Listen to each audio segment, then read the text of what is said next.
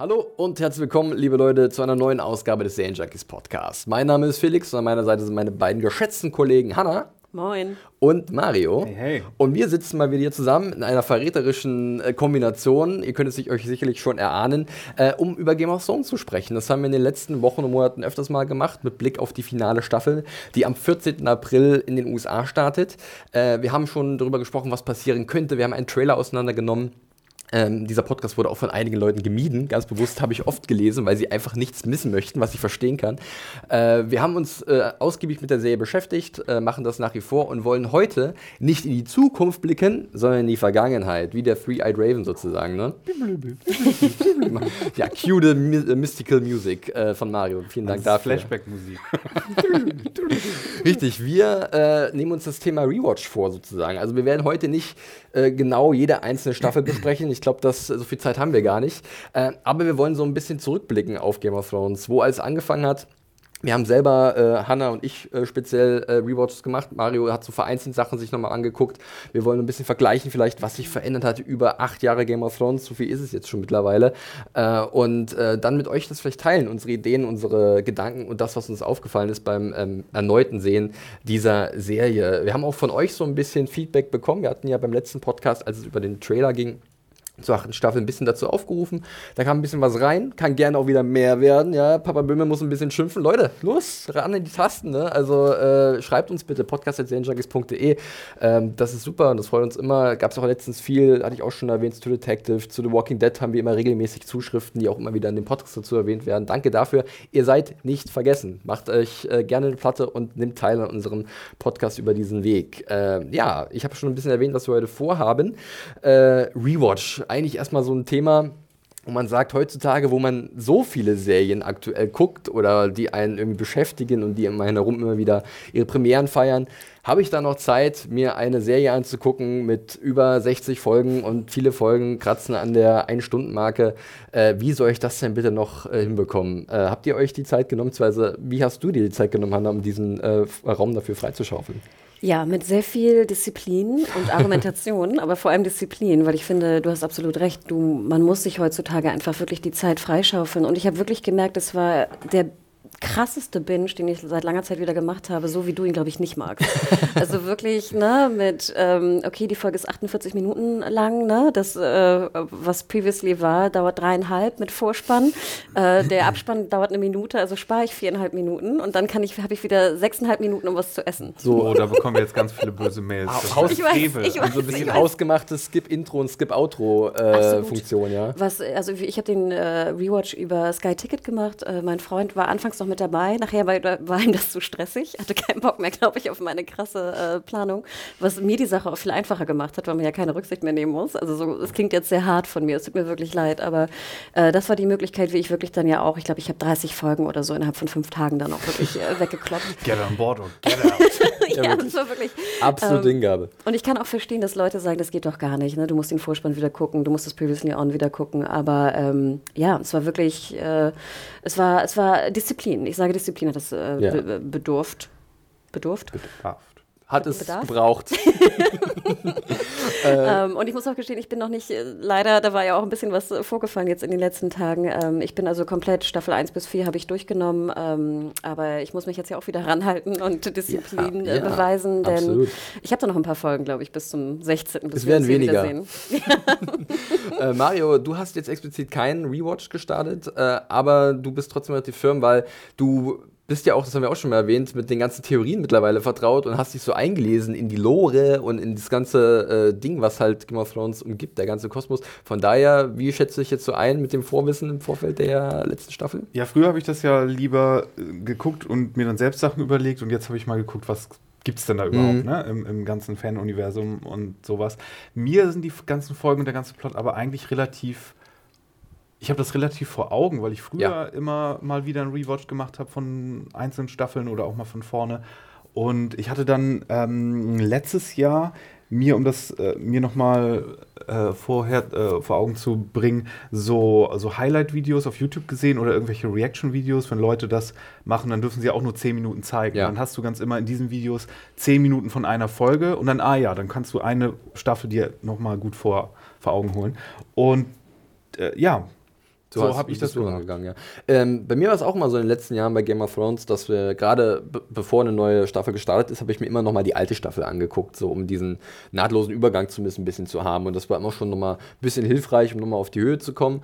Äh, war jetzt auch mein erster Rewatch zu Game of Thrones. Ähm, hatte ich auch schon mal erwähnt. Dezember habe ich damit angefangen und dann wirklich nach meinem ganz entspannten äh, Gefühl, wie ich gerade Lust hatte, immer wieder eine Folge geguckt. Meistens noch bloß eine am Tag, um so ein bisschen das wieder so aufzusaugen. Und jetzt tatsächlich gestern habe ich die äh, siebte Folge der siebten Staffel gesehen. Also ich bin punktgenau durchgekommen, habe aber auch am Wochenende viel am Stück geguckt, weil irgendwie hatte ich dann Lust, das jetzt zu beenden und zu sagen, komm, jetzt sind die letzten paar Folgen der siebten Staffel, die ballerst du jetzt weg. Und äh, das ging dann auch ganz gut. Und ähm, ja, gerade bei diesem schnellen Sehtempo fallen dann vielleicht ein paar Dinge nicht so schwer ins Gewicht, wie man, wenn man es einzeln macht. Ne? Wir kennen es ja auch nur zu gut. Gerade bei der siebten Staffel gibt es ja da eine Episode, die besonders negativ heraussticht bei vielen Leuten. Ähm, aber generell, Rewatch ist bei mir immer so eine Sache, äh, habe ich lustigerweise nie in der Vergangenheit viel Zeit gefunden für irgendwie Lieblingsserien oder so, weil ich immer lieber neue Dinge gucke als alte. Aber äh, ich mache es gerne zum Beispiel, ich erinnere mich gerade zurück an The Americans. Als da das Finale lief, äh, letztes Jahr, habe ich äh, vorher, beziehungsweise danach, nee, davor war es sogar, äh, nochmal die Pilotfolge gesehen. Und es ist manchmal echt aufschlussreich und schön nochmal äh, an den Anfang einer Serie zu gehen, die, keine Ahnung, fünf, sechs Jahre auf dem Buckel hat und dann zu gucken, wo endet das alles. Also diese Einfachverbindung zu machen, wenn man nicht alles nochmal gucken will. Ne? Und äh, das war tatsächlich auch bei Game of Thrones, als ich den Piloten vor ein paar Monaten gesehen habe, nochmal sehr aufschlussreich. Und ich hatte ihn ja sogar schon nochmal in äh, London gesehen bei so einer Veranstaltung, wo es um die 4K Blu-ray ging, zur ersten Staffel äh, im Kino. Das war auch nochmal ganz cool. Und da war eigentlich auch der Gedanke gereift, okay, warum nicht nochmal jetzt von vorne? Ne? Ich hatte das Gefühl, ich hätte ein paar Staffeln noch nie nochmal rewatcht. Mhm. Also das war ganz schön, weil viele Sachen, ich erinnerte mich null daran und es war wirklich jetzt das so, war jetzt nicht das erste Mal schauen natürlich dementsprechend, aber es war wirklich jetzt nach teilweise sechs, sieben Jahren nochmal die Folge sehen und dachte so, hups, das hatte ich irgendwie komplett vergessen und die Szene, an die erinnere ich mich überhaupt nicht mehr. Also wenn man auch nochmal an die Frage geht, lohnt sich ein Rewatch? Also gerade Leute, die es wirklich dann nur einmal gesehen haben, damals zum Ausstrahlungstermin, ich finde, es lohnt sich extrem. Nicht nur wegen der Erkenntnisse, die wir daraus ziehen, was sich verändert hat, sondern allein auch das, die Spannung teilweise. Also ich war teilweise teilweise sogar spannungsmäßig noch mehr drin als beim ersten Mal schauen, was mich sehr gewundert hat. Ja, besonders bei uns, die ja die Bücher auch kennen, war ja immer schon eine gewisse Erwartungshaltung da, zu wissen, was gerade passiert. Gleichzeitig hat man es trotzdem zum ersten Mal als Serie gesehen und jetzt weiß man eigentlich sowohl, man hat das Buchwissen noch, man hat das Serienwissen schon, aber es funktioniert trotzdem nach wie vor erstaunlich gut. Und ähm, was bei mir auch äh, sehr auffällig war, um schon mal grob was zu sagen zu diesem Rewatch zu Game of Thrones, ähm, was ich sehr spannend fand, war, wie halt wirklich sehr weitsichtig äh, geplottet wird. Also, dass teilweise so viele Referenzen untergebracht werden oder so viele Dinge angesprochen werden, die Staffeln später sich so gut auszahlen. Also, da muss man äh, David Benioff und DB Weiss, den beiden Serienmachern, definitiv ein kleines Kompliment aussprechen oder ein großes vielleicht sogar, so ähm, clever schon mal vorauszudenken. Also sind sicherlich nicht makelfrei, was, ihr, äh, was ihre Art diese äh, Serie zu leiten äh, angeht, aber sie sind schon, denke ich mal, äh, gehören eher zum oberen Drittel der Showrunner, die da draußen sind. Gerade auch mit Blick darauf, wie man etwas strukturiert und wie es nachher sich auszahlt. Ja, dieser emotionale Payoff, um mal sich diesem englischen Wort zu bedienen, ähm, der kommt so oft wieder und so oft hast du auch durch musikalische Einblendungen oder so eine Erinnerung, die ja geweckt wird, an was ganz Altes und was nur unterbewusst da ist. Und das fand ich jetzt beim zweiten Mal äh, zuschauen natürlich das erste Mal so richtig äh, offensichtlich. Ja. Mir ist doch aufgefallen. Kopfnicken. Wir stimmen dir zu. Mir ist doch aufgefallen, das fand ich eigentlich ganz schön jetzt im, sag ich mal, im Binge-Watching, dass einfach auch, ich meine, das ist ja schon eine sehr komplexe Geschichte. Und gerade wenn du die Bücher nicht kennst, äh, haben ja auch viele Leute gesagt, gerade bei Staffel 1, sie wissen gar nicht mehr, um was es geht oder sie kommen gar nicht mehr mit. Ich glaube, deswegen war ja auch ja. dann ab Staffel 3 der Podcast auch sehr hilfreich für viele Leute, einfach um ne, die Geschichte so ein bisschen nicht aus den Augen zu verlieren. Und mir fiel jetzt auch auf äh, beim äh, Binge-Watchen und ich habe teilweise wirklich, glaube ich, an einem Tag habe ich auch mal eine, eine komplette Staffel gesehen dass das auch wirklich also förderlich ist, natürlich, um der Geschichte folgen zu können. Ne? Einfach nur, dass sie einfach eine sehr komplexe ist. Und ich gebe dir absolut recht, Felix, dass äh, sehr viel Bezug genommen wird auf vorige Staffeln, auf Dialoge, auf spätere Geschehnisse. Und ähm, ja, es hat mich auch nochmal äh, neuen Respekt, also nicht, dass ich den Respekt nicht hatte, das hat mich neuen Respekt äh, bekommen lassen vor D&D. Äh, Mario, inwiefern erinnerst du dich denn noch an die allererste Folge von Game of Thrones? Hast du da noch irgendwas vom inneren Auge? Wir haben natürlich den massiven Bauch von Mark Eddy als King Robert, den wir nie vergessen werden. Ja. Aber ansonsten viele kleine Menschen, die irgendwann wesentlich größer geworden sind. Äh, an die Pilotfolge, die habe ich tatsächlich sehr gut vor Augen, weil ich die auch ein paar Mal Leuten gezeigt habe, mit denen ich die Serie hätte äh, gucken wollen. Und weil ich ähm, die erste Staffel auch, glaube ich, sehr oft äh, von den ganzen Staffeln Ja. am meisten gesehen habe. Deswegen die Pilotfolge, die kenne ich, glaube ich, sehr, sehr gut noch. Ja. Und hat auch, glaube ich, äh, da hatten wir auch schon drüber gesprochen im letzten Podcast, so, da werden sicherlich einige Parallelen dann auch zum Finale kommen, weil wenn wir jetzt schon beobachtet haben, dass in den ganzen Staffeln, die jetzt schon da waren, immer wieder Querverbindungen gezogen wurden zu alten, Gesch äh, alten Geschehnissen, ähm, die dann halt irgendwie jetzt wieder neu aufgekocht werden, ähm, glaube ich, dass sie auch tatsächlich so weit gehen, würde ich jetzt mal behaupten, sehr, sehr deutliche Parallelen zu ziehen zwischen das, was in der ersten Folge passiert, also sprich eine königliche Audienz, oh, ein, ein, ein König reitet ein im Winterfell und verändert alles, was jemals gewesen ist in dieser Welt und äh, einer unserer vermeintlichen Helden, Eddard Stark, äh, trifft halt eine schwerwiegende Entscheidung, ähm, die für immer auch die, das, äh, ja, Vermächtnis seiner Familie bestimmen wird. Es passiert auch etwas mit seinem so Brothers, also übrigens wir spoilern hier natürlich. ich glaube, es ist sich hoffentlich bewusst, der da aus dem Fenster fliegt zu Händen von Jamie Lannister und äh, Spoiler damit Folge ging's ja- 1 aus ja. Jahr 2011. Du hast letztens für einige Leute bestimmt äh, Dings hier äh, kaputt gemacht. Äh, wie hieß es gleich nochmal? Jetzt liegt mir auf der Zunge. Ähm, Dumbledore stirbt in Teil 6. So. Nee. Das meine ich nicht, ich meine das andere mit der Beerdigung, äh, Okay. mit der Familie, die sich um Beerdigung kümmert. Das, das hilft mir doch mal ganz kurz. Hä, Six? Feet Under. Hilfe. Also, äh, so, ich habe ja, gerade stimmt, hatte okay, gerade was 20 Jahre alt war. Eben, Ja. genau. Nee, und äh, da ging ja das alles so, das, das Elend nahm ja da seinen Lauf so ein bisschen, oder die, das große Drama. Und äh, von da aus, äh, ja, ging das ja in so viele verschiedene Abzweigungen. Und gleich in der allerersten Folge, oder in den allerersten Momenten, ist ja auch ein Mysterium noch etabliert worden, das immer noch nicht aufgelöst worden ist, nämlich dieses Symbol, dieser Kreis mit, dem, mit der Linie durch, wo, die, wo der Leichenberg liegt. Und dieses Symbol haben wir Ah. immer mal wieder gesehen. Ja. Es kam auch in der Szene vor, glaube ich, als wir die Children of the Forest gesehen haben, wie sie den White äh, Walker geschaffen haben. Das kam, glaube ich, auch wieder an dem Rock vor. Wo Diese, die, aber du äh, meinst auch dieses, dieses Strudelding so ein bisschen, diese, Ja. diese Symbole? Ja, ja, Ja. ja.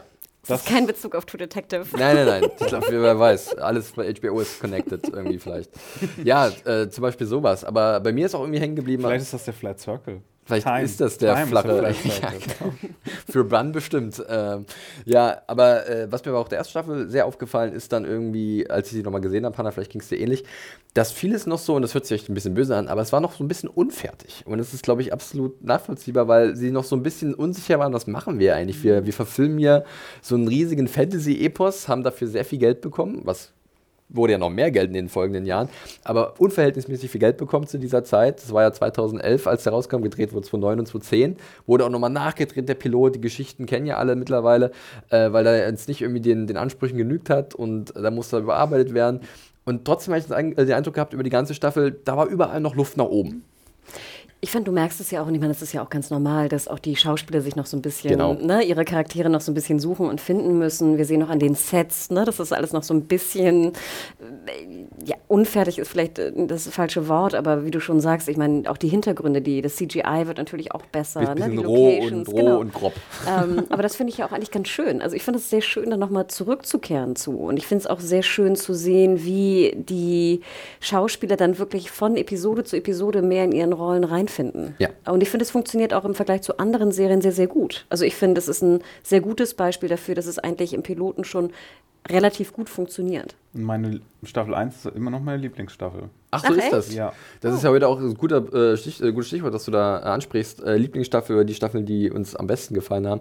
Ähm, Finde ich, glaube ich, Staffel 1 jetzt auch nicht so weit unten, aber wenn wir schon mal dazu bei dem Thema sind, würde ich persönlich natürlich zur dritten Staffel gehen.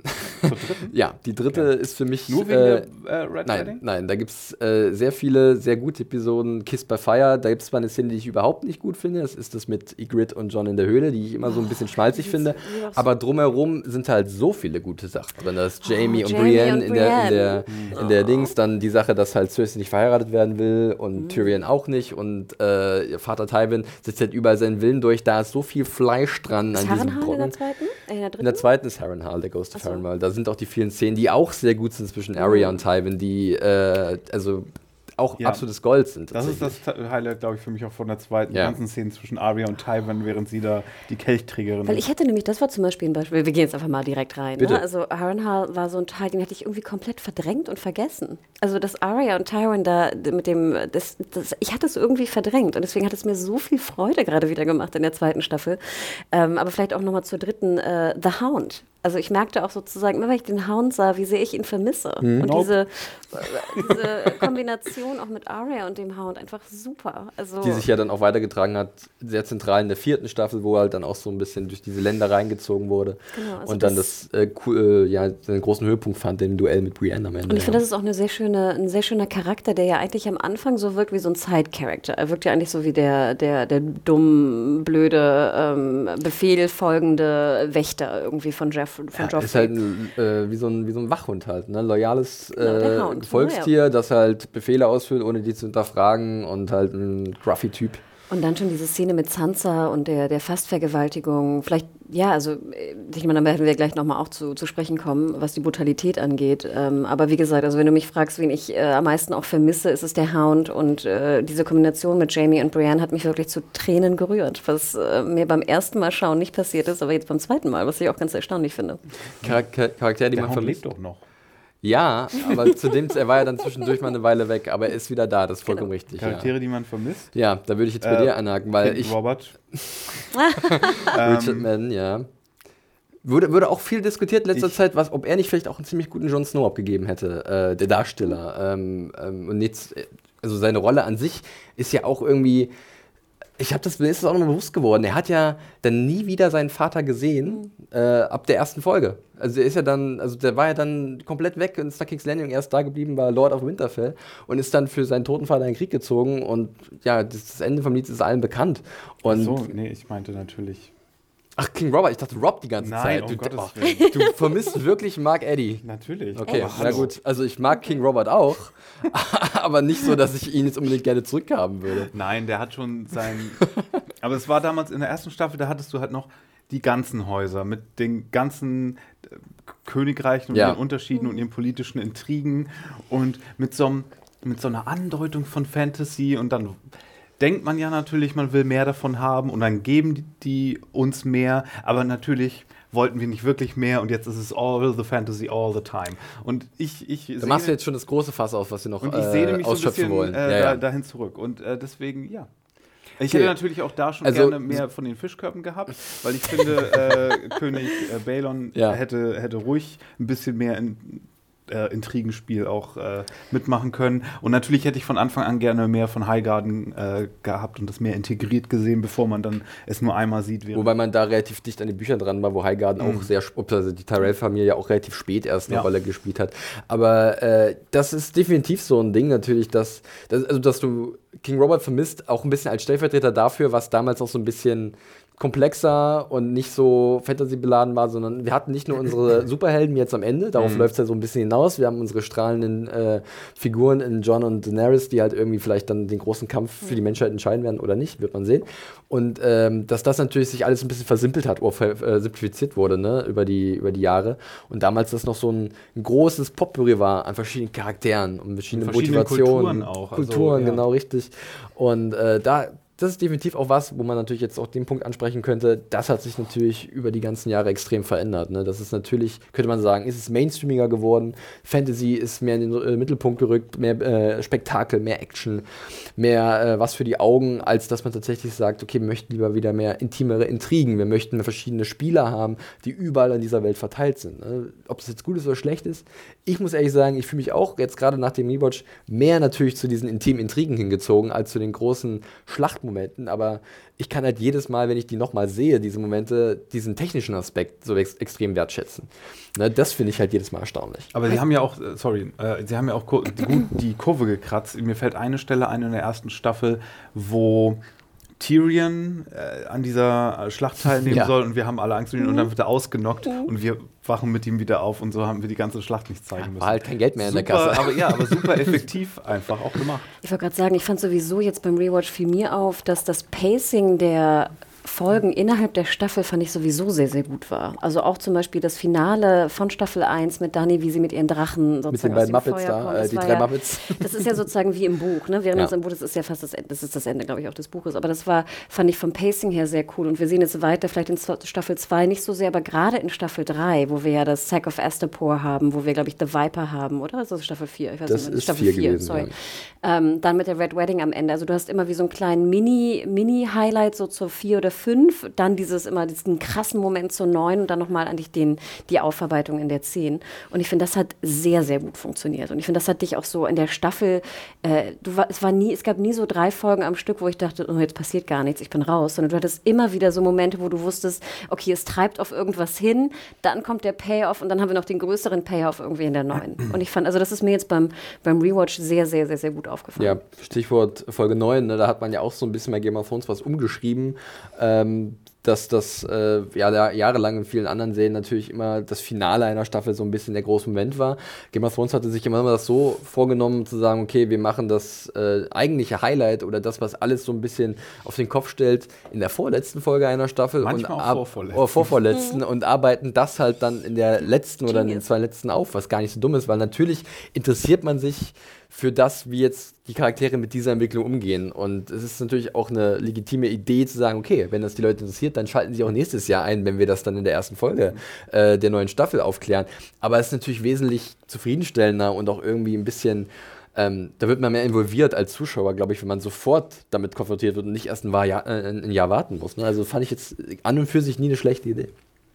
Und warum vielleicht Staffel 1 auch äh, so attraktiv ist, nochmal, ist auch so ein bisschen, dass sie so ein bisschen konzeptionell sogar für sich stehen könnte. Aus heutiger mhm. Sicht natürlich komplett ja. wahnsinnig, das zu sagen. Aber dass sozusagen, wir, wir erleben so ab der Hälfte der Staffel so die Götterdämmerung der ganzen Könige, die sterben wie die Fliegen. Äh, dann inklusive unserer ähm, Lieblingshauptfigur in Folge 9. Und in Staffel 10 hast du dann mit der Geburt der Drachen diese Geburt von einem neuen Zeitalter und da könntest du im Grunde auch aufhören, ohne zu zeigen, dass Wenn du keinen Bock mehr hast auf Drachen und Fantasy, Nein, aber da könntest du, so könnte eine Geschichte auch aufhören, indem mhm. du einfach nur zeigst, okay, jetzt ist da diese junge Königin, die für ein neues Zeitalter steht und die erobert jetzt äh, die Welt mit ihren Drachen und das musst du aber nicht mehr zeigen. Fade to Black und gut ist. Genau, ne? ja. das ist, da werden natürlich noch Sachen etabliert, die dann später erst weitergesponnen werden, aber so an und für sich ist das eine Story. Deswegen ist es wahrscheinlich bei dir auch relativ hoch in der Wertung, oder? Weil du ja. das so ein bisschen losgelöst genau. gucken kannst und man das als eigene äh, Geschichte begreifen kann. Und da hat man auch schon, da glaube ich, da, da sind, für mich ist halt dieser, dieser Block 2, 3 und 4, also was die Staffeln angeht, so ein bisschen natürlich das Herzstück für mich persönlich äh, der Serie, weil da auch viel aufgebaut wird, was sich einfach irgendwann sehr gut auszahlt und was auch viel ineinander greift. Also da ist halt dann irgendwann, da kommen halt die Figuren auch langsam ins Spiel, die halt am Anfang halt in der ersten Staffel so als klassische Außenseiter etabliert werden. Ja, ich meine, selbst Daenerys ist eine Außenseiterin mhm. und die kommt so ein bisschen zum Tragen. Tyrion Brienne. als ganz Brienne, genau.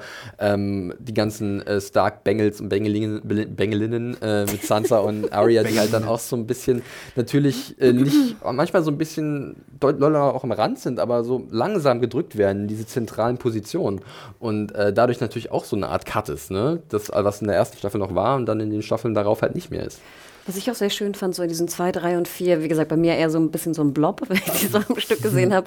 Aber ich finde, da wird dir die Welt auch sehr deutlich, in der wir uns befinden, gerade was die Folgen des Krieges sind. Also wir sehen ja gerade, wenn, wenn Brienne und Jamie unterwegs sind und auch der Hound und Arya, siehst du einfach sehr bewusst die Folgen des Krieges. Und das war, glaube ich, soweit ich mich erinnern kann, äh, auch in Buch drei der Fall, dass du einfach diese krass, was der Krieg eigentlich für Folgen bringt für, dieses, für die normale Bevölkerung, was Essen angeht, was Sicherheit angeht, ne? also gerade auch für, für Frauen in dieser Welt, aber auch natürlich für Männer. Ähm, das, das fand ich sehr bewegend wieder zu sehen. Und ich finde, das haben sie auch sehr gut hinbekommen, dass selbst auch, klar, Entfernung und sowas alles immer ein bisschen schwieriger, aber ich finde, dort macht es noch fast so ein bisschen mehr Sinn, wo wer gerade ist, wo er sich befindet und wie die, die verschiedene Zeichnung der unterschiedlichen äh, Ländereien sind. Zum Beispiel fiel es mir jetzt auch wieder extrem auf mit Mode Kalen, was wir nachher, glaube ich, ja auch kommen, noch gesehen haben, mit halt Harrenhal, wie gesagt. Also das fand ich irgendwie, hat mich tief bewegt und da ich glaube, keinen Rewatch gemacht zu haben, hatte ich es irgendwie auch ein bisschen vergessen. Das ist, glaube ich, auch so ein Punkt, den Mario ganz gut angesprochen hat. Ne? Dieses Worldbuilding lebt natürlich auch davon, dass halt gerade in den frühen Staffeln so viele verschiedene neue Dinge eingesetzt werden oder auch vorgestellt werden. Und dann im späteren Verlauf sich vieles zentriert. Wir haben King's Landing, wir haben Marine, wir haben den Norden. Ähm, das sind eigentlich so unsere drei äh, Pfeiler in Game of Thrones ab einem gewissen Punkt. Ne? Und King's Landing ist natürlich schon immer dabei gewesen. Marine ist aus irgendwelchen Gründen ziemlich lange mit dabei gewesen. Das fällt einem Rewatch auch wieder auf. Um Gottes Willen, die, die Mutti, die ist da drei Staffeln lang. Hallo, was ist denn da los? Wie konnte das denn passieren? Ähm, na, aber das ist halt so. Und äh, wie gesagt, Winterfell immer noch als großer Bezugspunkt, weil natürlich da auch viele äh, Fanallianzen liegen. Also sie sagen, ja, das ist unsere Heimat, in Anführungszeichen, die dürfen wir niemals vergessen. Ähm, und irgendwann fokussiert sich alles nur noch auf diese großen Epizentren. Ne? Und das ist natürlich so ein bisschen schade. Und jetzt kann man natürlich so ein bisschen nachher noch sagen, ähm, wir haben ein paar positive Dinge erwähnt, natürlich die Dinge, die beeinflusst werden, die aufgebaut werden, sich irgendwann auszahlen. Aber es gibt natürlich auch negative Aspekte. Und das ist so einer, glaube ich, wo ich auch sage, ach, die Welt ist so groß und am Ende ist sie doch vielleicht ab und zu noch ein bisschen zu klein. Mir ist auch wieder aufgefallen in Staffel 2, wie öde ist das bitte mit Dani und ihren scheiß Drachen und diesen, diesem Zaubererturm. Yep. Es ist so öde, dass ich wirklich auch ein paar Mal dachte so, oh, jetzt Was, habt ihr Probleme mit Karfen? Also da dachte ich echt so, oh Gott, ich will es nicht nochmal sehen. Ich will Aber es, es war das schön, also ich fand die Idee von Karf, wenn man da kurz darüber spricht, eigentlich gut. Ich mochte dieses, es sollte ja so ein bisschen an Konstantinopel äh, mhm. ein, angelehnt sein. Ne? Ich fand die Idee davon eigentlich super, aber man hat im Endeffekt von Karf nicht viel gesehen, außer irgendwelche Höfe und ein Safe. und äh, das war's. Und wenn man da natürlich noch ein bisschen, aber die Zeit wollten sie sich nehmen, konnten sie sich nicht nehmen. Das ist halt dann auch wieder ein bisschen schade. Vielleicht darf ich da noch eine kleine Klammer Bitte. zuführen. Ich hatte ja das Vergnügen, mal äh, eine Woche Urlaub gemacht zu haben in Dubrovnik. Und das war, glaube ich, als sie gerade Staffel 3, nee, Staffel 5, glaube ich, drehten. Und ähm, ich habe aber die Staffel vorher, bevor, ich in, bevor wir in Dubrovnik waren, habe ich nicht nochmal gesehen. Und jetzt im Nachhinein die Drehorte besucht zu haben und dann erst wieder rückwirkend die, die Bilder aus, dem, aus der Serie zu sehen, war wirklich sehr cool. Denn diese ganzen komischen Höfe ja. wurde ja auf so einer Insel vor Dubrovnik mhm. gedreht. Und wir sind da durchgelatscht und ich dachte immer so, hä, das soll jetzt irgendwie das große Set sein von Game of Thrones. Ich erinnere mich gar nicht mehr, wo sollte das denn sein? Also das war bei mir dann dann wieder so ein bisschen ganz schön. Und ich kann es jedem, ich meine, Dubrovnik soll jetzt ja mittlerweile durch Game of Thrones noch viel überlaufener sein, als es eh schon ist. Aber wenn ihr die Möglichkeit habt, vielleicht mal so ein bisschen in der Low Season oder so ähm, hinzukommen, dann äh, schaut euch Dubrovnik auf jeden Fall an. Gerade das Umland, also gerade auch was äh, die, die Gärten angeht. Das ja. ist so ein, ne, so, ein, ähm, so ein Ort, ein Tick weiter weg. Du musst mit dem Bus da auch hinfahren. Ähm, das ist halt wirklich sehr bewegend. Und es war sehr schön, das nochmal gesehen zu haben, muss ich gestehen. Also kleine Hanna-Klammer wieder zu. Ja. Mario, du bist da an, äh, an Notizen verfassen, möchtest du das gleich mit uns teilen? Sonst hätte ich noch nee, was ganz anderes. Wenn es kommt. Wenn es kommt, wenn es kommt. Ja, äh, weil ich habe ja schon diesen, Hannah nennt ihn liebevoll den Blob. Äh, ich, für mich ist es einfach nur der Staffelblock, die 2, 3 und 4, wenn man um die mhm. Staffeln geht, ähm, die bei mir halt so wo, wo, die Serie so ein bisschen sich auf sehr hohem Niveau eingependelt hatte für mich, wo ich sagte, okay, ähm, natürlich gab es da auch ein paar Ausreißer nach unten, aber ich war da richtig drin und da waren auch gerade Entwicklungen und das war auch so eine Staffel oder waren Staffeln, die viel im Zeichen dieser intimen Auseinandersetzungen stand. In Gesprächen, die halt nicht so einfach nur so eine drei Minuten, vier Minuten Dialogszene ist, sondern das baut auf und das, da ist viel drin, da ist viel Fleisch dran, wirklich, um das mal so zu beschreiben. Und das Schöne ist halt, dass die Übergänge teilweise auch so fantastisch, fantastisch gewesen sind. Also, dass halt wirklich Szenen perfekt ineinander übergegangen sind. Das war schon immer so ein bisschen ein kleines, äh, kleiner Vorteil oder ein kleiner Pluspunkt dieser Serie, was ganz gut oft geklappt hat. Und äh, dass dann im Endeffekt irgendwann das Gefühl da ist, das läuft. Das läuft einfach. Vielleicht auch ein Punkt dazu, was mir auch extrem aufgefallen ist. Wir hatten ja auch diese, diese sehr schöne Score-Analyse von dem Gerrit, glaube ich, war es bei ja. uns, ähm, jetzt, wenn man im Nachhinein nochmal die erste, zweite Staffel hört, äh, die, wie schlau bitte auch so teilweise die Motive schon anfangen, eigentlich deutlich zu werden, äh, auch in, dem, in ihrem Einsatz und dann immer pro Staffel eigentlich ein Tick variiert und dann noch ein bisschen mehr zum Vorschein kommen. Und wenn man natürlich jetzt die, den Score auch sehr gut kennt nach den, nach den äh, Staffeln, ist es einfach wirklich bezaubernd, da nochmal reinzuschauen und einfach noch mehr sein Gehör aufzustellen für diese unterschiedlichen Motive. Wie genial das auch damals schon in Staffel 1 vorbereitet wurde. Ja, oder an die Stelle, an der äh, Cersei das erste Mal die Reigns of Castamere erklärt und dann dieses Theme kommt und das kommt so oft später Super. wieder in verschiedenen Variationen. Das hat schon alles Hand und Fuß, definitiv. Ja. Aber ich würde gerne noch so ein paar. Mario, jetzt bist, jetzt bist du soweit. Äh, nee, wo wir gerade bei den Staffeln bis vier waren ja. ungefähr äh, und so und Sachen, die uns aufgefallen ja. sind, ist, äh, als ich das mal rewatcht habe, war ich schockiert, wie lange Shay dabei war mhm. und ja, wie schockierend definitiv. das ist, wie schlecht das äh, im, im Nachhinein ausgegangen ist mhm. alles, weil die, die, der Betrug von Shay am Ende, der so aus dem Nichts kommt, äh, wo man nicht weiß, okay, sollte das jetzt so sein? War das immer so geplant? Aber dafür hat sie viel zu aufrichtig gespielt und es hat von vorne bis hinten nicht ja. zusammengepasst. Und dann auch noch diese, diese Schmach, dass dass die, die Todesszene von Shay total in Vergessenheit eigentlich auch gerät, dass Tyrion sie ermordet hat im Ja. kalten Blut, Ja. die aber relativ in Vergessenheit gerät, weil danach gleich diese Riesenszene mit Tywin kommt Ja. und die bei allen so präsent ist oder bei mir auch viel präsenter war. Aber nein, das ist eigentlich der, der Moment, in dem Tyrion sich eigentlich als Charakter unmöglich gemacht hat. Die haben sich in der ersten Und- Staffel getroffen. Ja, in der Ja. allerersten. Das hat, mich, auch, das hat Ja. mich beim zum ersten Mal total schockiert. Sie, Shay war schon in Staffel 1 dabei. Im Zeltlager Zelt von mit- diesem, mit von dem diesem Schlachtfeld. Trinkspiel, Ja, ja. wirklich. Und ich dachte auch so, das kann doch wohl nicht wahr sein. Und dann wird so viel Zeit investiert und dann ist im Endeffekt so ein Fliegenschiss. Wirklich, entschuldigt diesen Ausdruck, aber es ist wirklich dann so, warum hat man das alles gemacht? Und dann hat sie auch wirklich nicht so gut gespielt. Ich bin da nach wie vor, also beim zweiten Mal war ich jetzt nicht überzeugt von äh, Silbe Kekeli, muss ich ganz ehrlich an der Stelle Ich mochte zugeben. sie ja immer und ich mochte auch immer die, die, die Beziehung zwischen den beiden. Aber dass dann dieser Betrug erstens authentisch Ja. gewesen sein soll und wo der herkam, pff, das war ein Hard Sell für mich, muss ich sagen. Mario, lieb, dass du es erwähnst, weil ganz ehrlich, ich guckte ja auch die, den Rewatch wieder und ich bin ja noch persönlich so ein bisschen, äh, ich weiß nicht, ob ihr das Ich Interview jemals äh, Ja. gelesen habt. Ich hatte, durfte ja mal Sibylke Kelly interviewen und ähm, es hat ja wirklich fast im Streit geendet. Ähm, ja, das war wirklich ist eine Erfahrung, die ich leider, äh, wo ich vielleicht auch Fragen gestellt habe, die nicht perfekt waren oder ähnliches. Aber es ist sehr interessant. Äh, es ist mit Abstand das am meisten geklickteste Interview, glaube ich. Was, weiß nicht, ob es wir haben oder was äh, überhaupt online ist bei serienjunkies.de. Und im Endeffekt ist es ganz interessant, die Kommentare sich mal durchzulesen. Weil ich wirklich auch einen Ach relativ danke. harten Shitstorm auch ernte. ne? Und es heißt, wie unverschämt von mir und was fällt hier ein? Und dann aber so nach den Jahren, ne, nach der Auflösung, heißt es so, ja, hm, vielleicht hat Hannah ja doch recht. Nicht, dass ich das jetzt sagen möchte, auf gar keinen Fall, aber das war ja auch immer mein großes Problem und das Problem ja auch vieler Buchleser, dass einfach Shay anders dargestellt würde als was nachher dabei mit der Rolle eigentlich zum Ausdruck gebracht werden sollte. Und ich finde auch beim Rewatch wird es halt sehr deutlich, dass es nicht passt. Es ist eine Auflösung, die leider nicht passt irgendwie. Ja. Das ist, also deswegen, wir äh, haben ja schon ein paar lobenswerte Dinge erwähnt, aber es gibt halt auch zwischendurch immer mal wieder diese leichten dunklen Flecken, äh, die man einfach nicht äh, wegreden kann. Also ich persönlich habe es ja auch schon erwähnt, also das Shading ist sicherlich auch so ein Ding, worauf ich absolut hätte verzichten können.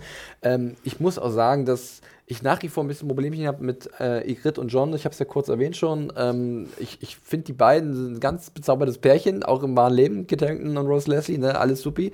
Wolltest du Äh, auch immer gucken, so wann der Funke rübergesprungen hat? es ist aber, ich, ich dachte, irgendwie war da immer so ein bisschen. Ah, es hat nicht für mich so funktioniert, genauso wie für einige Leute wahrscheinlich nicht die Beziehung zwischen Grey Worm und Missandei funktioniert oder so. Aber bei mir war das dann auch mal so, es hat mir so ein bisschen was gefehlt, weil auch vielleicht ne, da auch ein bisschen das Buchwissen mitgespielt hat und dann ein anderes Bild von Ygritte da war irgendwie. Die war halt, Ich da, da war Ro Rose Leslie tatsächlich sagen. schon so ein bisschen attraktiver als die Ygritte in Dings und es war generell so ein bisschen zu märchenhaft, was da passiert ist zwischen den beiden, als dass ich mir das wirklich irgendwie gut hat erschließen können. Ich habe ja letztes Jahr das äh, erste Buch endlich mal Hm. ne, nochmal durchgehört. Äh, und dabei ist mir dann nochmal aufgefallen, dass, also die Sache, über die ich mich am meisten so ein bisschen, die ich am meisten schade finde im Gesamt Game of Thrones, ist die Besetzung von Jon Snow. Und äh, das, das habe ich hin und wieder bestimmt schon mal gesagt so. Und das ist ja auch innerhalb der Serie zu so ein bisschen so einem Gag geworden, dass der so ein bisschen ne, so ein Mopey Bastard ist. Und, In der siebten so Staffel geht Tyrion auf ihn zu, wie Jon Snow an der Ja, Klippe steht und sagt ihm, du weiß. siehst sehr gut im Brooding aus. Und denkst du, okay, Leute, jetzt und haben wir Brooding wirklich... ist ja auch okay, wenn er irgendwie wie im Buch dann irgendwie, da ist er ja auch jünger äh, an einiges, aber dass er halt ein Charakter ist, der, der halt so alle Emotionen auch durchmacht und lacht und weint und herumtollt und und, und was nicht. Und da nimmt man einem das, ihm das dann vielleicht auch mehr ab, wenn er sich dann Hals über Kopf in so ein Waldling-Mädchen verliebt, das, sich, äh, Ja. das ihm schöne Augen macht. Das, ähm, ja, das ist natürlich da, dadurch, dass er dann halt auch der Held sein soll, so und dass äh, sich die ganze Geschichte ja mehr oder weniger um ihn dreht jetzt auch, dass oh, mit einer anderen Besetzung, nur du, n- der eine. Ich weiß nicht, ob es an der Besetzung liegt. Ganz Doch. ehrlich. Ich glaube tatsächlich, welch, das Material ändert sich ja nicht. Und sie haben ihn ja schon so aufgebaut. Er war ja nie, er war ja immer darauf ausgelegt,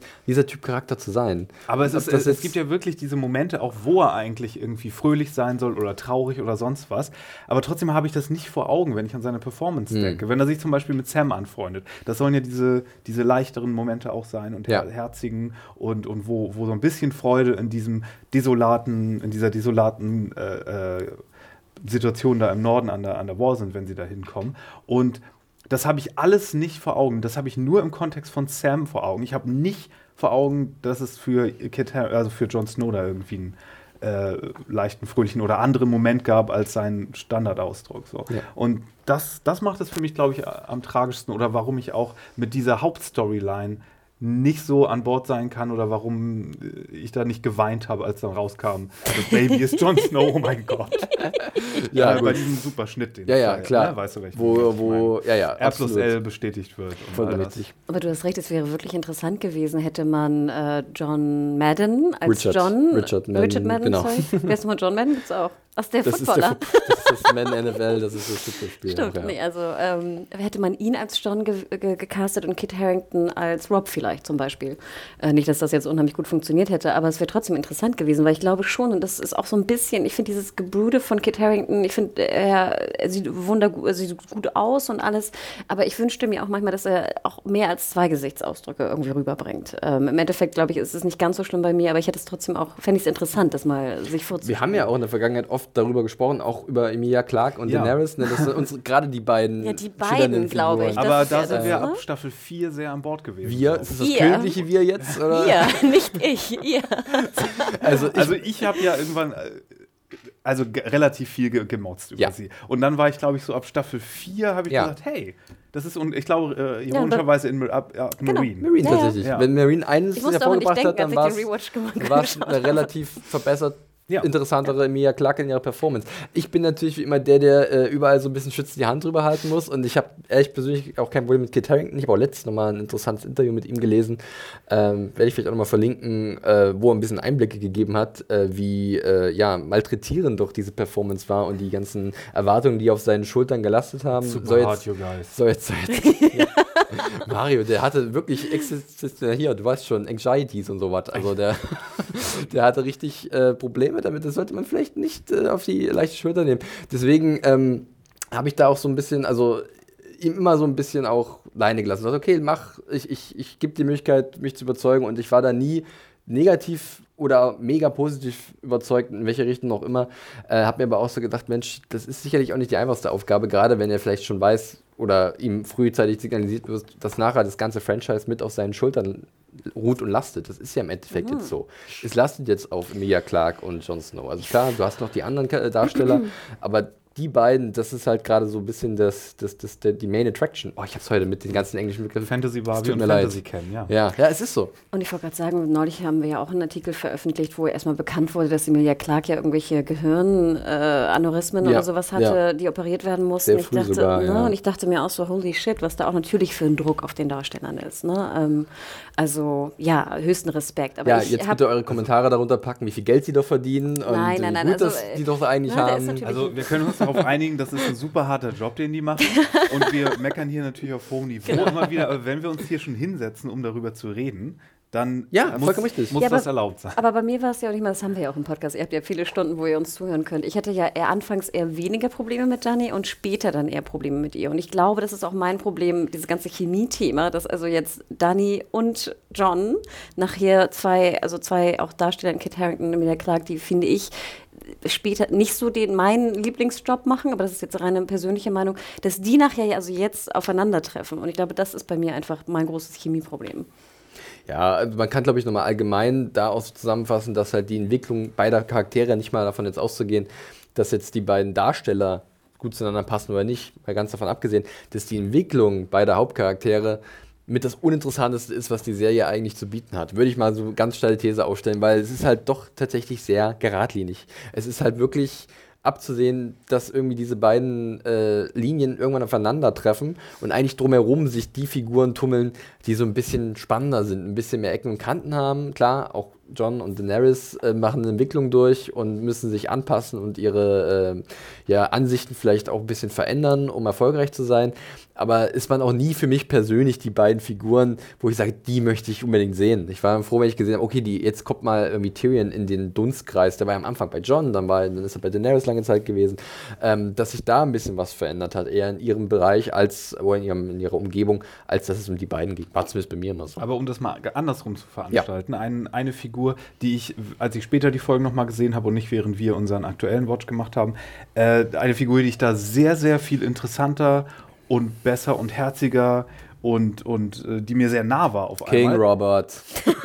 Nein, äh, Ja, nein, nein Bitte, Sam bitte. äh, eigentlich. Ja, natürlich. Der, äh, den ich da so damals immer so, ja, okay, und Gilly, ja, okay. Aber so, wenn man das Ganze alles nochmal in so einem Rutsch, äh, dann fällt, weiß ich nicht, ich musste immer an die, an die äh, Sache de denken, die er in Staffel 1 auch gesagt hat, äh, wo er meinte, er wollte als Kind immer ein Zauberer werden. Und jetzt wird er quasi ein Zauberer, indem er so die ganzen Bücher liest und das ganze Zeug in Erfahrung bringt und ähm, he's a wizard. Ja, Fast. Fast. Beinahe, ja. Er ist, äh, er hat einfach Wissen eigentlich Ja. nur und kann nicht er holt zaubern. Sich all die aber Meister, Meister Schellen und äh, Ja, dann äh, irgendwann auch die Arkanen. Nee, aber ich muss aber auch sagen, bei Sam bei mir persönlich war es jetzt nie so krass ausgeprägt. Da gab es dann schon für mich die deutlicheren Nebendarsteller oder Nebenfiguren, die schon bewusst natürlich, klar, die üblich Verdächtigen, Tyrion, Arya, äh, Sansa Jamie. gewisser, Jamie natürlich, ganz Jamie. wichtig, Jamie. Und nicht zu vergessen Cersei, die ja eigentlich auch eine Hauptfigur ist in dem Sinne, aber wenn wir davon ausgehen, dass halt im Endeffekt jetzt nur noch diese zwei Großen da sind mit Daenerys und John, klar, irgendwo ist noch die im King's Landing und wartet darauf, bis ihre Stunde schlägt, ja, äh, wir, wir erwarten nichts anderes von ihr, ähm, dass das natürlich dann so ein bisschen, das waren halt nicht diese strahlenden Figuren, ja, wir haben ja auch eine, zum Beispiel eine Mail bekommen vom Norman, der hat zum Beispiel auch nochmal über Ned Stark ein bisschen was abgelassen, was absolut nachvollziehbar ist, dass halt Ned Stark nach wie vor so ein bisschen als der ultimative Held idealisiert wird von vielen Leuten, ist er nicht. Also, die, wie er sich verhält und was er für Entscheidungen trifft und dass er doch ein sehr pragmatischer Typ ist und dass nur weil er nobel und edel ist, ihn das nicht zum perfekten Charakter macht, das ist, glaube ich, jedem irgendwie bewusst oder sollte jedem bewusst sein. ehrenwerte Netz. Genau, was hat ihn das gebracht? Nichts, gar nichts hat ihn das gebracht. Ein äh, äh, Kopfkürzer hat es ihn gemacht. Aber im Endeffekt ist es halt dann auch so eine Figur, wo man sagt, ja, willst du, dass das dein Held ist oder deine Heldin, jemand ohne Ecken und Kanten? Nee, eigentlich nicht. Ja, es ist ganz klassisches Geschichten erzählen, weil da ist nicht so viel abzugraben. Du musst halt dann schon jemand haben, der vielleicht wirklich eher ein Underdog ist. Das ist jetzt mittlerweile jetzt auch nicht mehr die originellste Herangehensweise und äh, George R. R. Martin hat immer gesagt, dass er gerade diese, diese Broken Things am liebsten hat, ne? die Dinger, die oder so diese Bastarde und, und Krüppel, das heißt ja auch die eine Episode so, die so ein bisschen anders sind und die keiner auf dem Schirm hat. Und das war für mich persönlich auch immer so, auch jetzt beim Rewatch nochmal, eigentlich die, für die ich am meisten wieder äh, die Fahne ge gehoben Jon Snow ist habe. ja eigentlich als Bastard und, Ja. und äh, als jemand, der zur War geht. Er ist ja ein Underdog, aber da muss er natürlich dann die, die komplette Herolds Ritterschlagsache, indem er dann doch das königliche Blut hat und das. Eben, He's es, es, es, es braucht noch dieses special Sternchen. boy. Ja. He's a very special Ja. boy. Ich würde gerne einen Punkt noch besprechen, wenn ich darf, und zwar, ähm, was, Darf mir, alles. oh, was mir sehr schwer fiel jetzt beim Rewatch, war wirklich teilweise wieder mit der Brutalität umzugehen. Ich weiß nicht, wie es euch ging, vielleicht Thema Craster. Es war für mich teilweise kaum Ertrag, erträglich, es nochmal zu schauen, ehrlich gesagt. Das ging auch ein bisschen lang, ne? Die Sache, wie lange das da mit Cruster war. War ja dann auch noch mit der Meuterei, die dann auch dann in und diesem speziell Ort. ja, die, ja. also schon die, die erste Mal Craster mit den Frauen fand ich schon hart, aber dann mit den Meutern, also mit den Meuterer-Pieps da von der, von der, ähm, von der äh, Wall, ich fand, es war kaum zu ertragen, wenn dann wirklich so im Hintergrund einfach, du hast so eine Dialogszene und im Hintergrund wird dann einfach eine Frau vergewaltigt. Ja. Also das, ähm, das fiel mir einfach wirklich extrem schwer, es nochmal zu schauen. Und jetzt weiß ich nicht, wie es euch ging dabei. Ja, bei einigen äh, so welchen Szenemomenten, also ich glaube gerade, also sagen wir mal, selbst sowas wie ähm, der Tod, um mal damit anzufangen, mit der, vielleicht eine der schockierendsten Szenen überhaupt, Red Wedding, ist natürlich auch sowas, wenn man zurück, zurückdenkt, ist natürlich Rob wird umgebracht, Catelyn äh, wird umgebracht, aber da wird halt auch eine schwangere Frau äh, mit einem Messer mehrfach in ihren Bauch gestochen. Ähm, auch denkst, also das, das, ich, ich habe manchmal das ein bisschen das Problem gehabt, glaube ich, dass gewisse Gewalttaten halt zu beiläufig vielleicht sind, aber dass natürlich das auch eine Art des, der Erzählung ist, um uns vor Augen zu führen, wie brutal das ist und wie, wie, wie unerwartet sowas passieren kann in dieser Welt und dass halt niemand sicher ist. Dieses klassische, das kann man vielleicht jetzt als Ausrede sehen oder als ein billiges Stilmittel, das weiß ich nicht, aber ich habe auch teilweise Momente, wo ich dachte, stimmt, das war eigentlich, wenn man zurückdenkt, ähm, ziemlich heftig. Also nicht nur das, sondern es ging ja weiter in die spätere Und ich, Staffel. und ich wollte gerade sagen, wir sehen ja viele Leute, die umgebracht werden, Ja. ne? viele Kriegsopfer sozusagen, ob Mann, ob Frau. Mir fiel auch nochmal schwer, die, die Handabhackerei von Jamie überhaupt mir anzuschauen, was jetzt ja, sag ich mal, er wird ja nicht umgebracht, aber die Hand wird abgehackt. Also das, aber die, auch hier der, der Torture-Porn von, von Theon, Ja. ähm, ich fand ihn jetzt beim zweiten Mal gucken gar nicht so schlimm wie beim ersten Mal, von der Länge her. Ich hatte das Gefühl, beim ersten Mal gucken kam er mir wahnsinnig lang vor. Auch. Jetzt im Nachhinein fand ich tatsächlich äh, ging er mir eher zu Herzen, dass ich das also auch fast zu brutal fand, dass ich einfach keine Lust mehr hatte, es zu sehen. Also nicht, dass ich Lust habe, es zu sehen, aber es einfach nicht mehr ertragen wollte. Da war ja Sinne. auch der, der Kniff so ein bisschen, dass du Theon das Schlimmste überhaupt gewünscht hast nach Staffel 2, nachdem er mhm. vermeintlich die Kinder äh, ja. hat verbrennen lassen. Oder hat, Rob die, hat die verraten, Kinder, hat Winterfell eingenommen. Äh, genau. Und man hat ihm das Schlimmste gewünscht und dann sehen wir, wie ihm das Schlimmste passiert mhm. und wir sollen uns da dadurch auch irgendwie so ein bisschen schlecht fühlen vielleicht. Ja. Das habe ich immer so als den Kniff gesehen. So. Das ist eine Sache, die wir dann später zum Beispiel mit sowas wie äh, äh, mit Ramsey nicht bekommen haben, wo ich dann immer meinte, diese Auflösung mit Ramsey fühlte sich nicht so an wie, wie gesagt, wie, hm. nicht so Martin-mäßig an, dass hm. der da vielleicht noch so, so einen vielleicht doppelteren Boden gemacht hat, hätte oder nicht die, diese Genugtuung einfach. Da war das ja nur Genugtuung, ja. als der dann abgeschlachtet wurde. Und äh, es war ein Charakter, der halt sich auch nie entwickelt hat. Der war halt ja. halt immer an der Stelle und das war das Spannende, zum Beispiel an Theon und auch Effie Allen, fantastischer Schauspieler, mhm. glaube ich. Also ich habe jetzt ja auch ein paar Interviews zuletzt geführt zu Game of Thrones. Da ist sehr oft der Name äh, Effie Allen gefallen, wenn man, wenn es um die Frage ging, welchen Charakter findest du persönlich am interessantesten, also wenn man die Schauspieler gefragt hat und da kam so oft Theon und ja. die Performance von Effie Allen, weil das wirklich auch eine Reise ist, die wirklich hoch, runter, hoch, runter und so viele Nuancen hat. Und äh, man merkt es auch gerade nochmal jetzt in den späteren Staffeln. Jetzt war auch jetzt am Ende der siebten, macht er sich ja nochmal los und will halt seine Schwester befreien. Das war also sein letzter Punkt, sozusagen, in dem er sich befunden hat, da, ähm, um, um doch noch das eine zu tun, was er tun kann, nachdem er so viele Dinge verbrochen hat und so ein bisschen zurückgekehrt ist. Aber eigentlich ähm, auch eine Identitätskrise hat, wenn ich weiß, was bin ich? Bin ich ein Tintenfisch oder bin ich Wolf? Ja, um das so zu vereinfachen. Ja, und John sagt ihm halt, ja, musst doch nicht entscheiden. Sei, sei du, kannst doch beide sein, ist doch egal. Äh, bleib dir selber treu und versuch das zu tun, was du, was du dir vornimmst. Also es ist halt dann auch ein bisschen märchenhaft, hört sich das auch an, so ein bisschen idealistisch. Aber es, es zeigt einfach auch, was manche Charaktere halt für eine unfassbare Entwicklung durchmachen und wie spannend das ist, das zu beobachten. Das ist abseits von den großen Gefahrenherren, die da draußen sind. Memo an selbst, Kaiborn wegen Tentakelwölfen an. ja, der arbeitet schon dran. Der arbeitet schon dran. Da musste ich auch sehr schmunzeln, als ich gestern das Finale gesehen habe der, der siebten Staffel und die ja da diesen äh, Untoten vorführen in King's Landing und Kyron dann sofort nach vorne ja. äh, so schlüpft ja. und sich den Arm nimmt, der so abgetrennt wurde. So, ah, was könnte ich damit nur machen? Ich glaube, äh, Kyron ist auch so ein bisschen einer meiner Lieblingscharaktere so im Nachhinein geworden. Ich hab, und weil mir auch aufgefallen ist, wie früh der auch eingeführt wurde. Ja, das wollte ich mich gerade sagen, dass der in, in Harrenhal ja. Ich dachte, so, oh, das wusste ich gar nicht mehr mehr. ich habe gar nicht mehr drauf. Fast tot, ja, von äh, den, ich glaube, von, von äh, Gregor Cleganes Männern mhm. auch übel hingerichtet, äh, der da äh, Harrenhal eingenommen hat. Äh, war übrigens der zweite Gregor Clegane, den wir da gesehen haben, ja. nachdem in der ersten Staffel es noch ein ganz anderer war. Conan Stevens, glaube ich. Dann war es Ian White, Wright oder so, der auch diverse Riesen gespielt hat, darunter auch Wun Wun dann. Und dann kam ja irgendwann Haftor, Björnsen, Kühlschrank werfendes Superwesen aus Island. also wirklich. Ja, ähm, wir haben, wir haben ja wirklich, Mario hat eine, eine bunte Liste an diversen News verfasst, was er schon alles gehoben hat oder aus der Welt gehoben, aus den, aus den Fugen der Welt gehoben hat. Ähm, wir hatten jetzt, jetzt weil ich habe jetzt zuletzt auch so ein bisschen Staffel 2, 3 und 4 erwähnt. Ich würde jetzt gerne noch mal ganz kurz auf so für mich persönlich ein dunkles Kapitel, Anführungszeichen, von Game of Thrones äh, zu sprechen kommen. Das ist die fünfte Staffel, da hat sich nichts verändert, auch nichts nach dem Rewatch. Ich bin nicht nach wie vor nicht sehr begeistert davon. Da war wieder die Idee, die Welt etwas größer zu machen mit Dorn.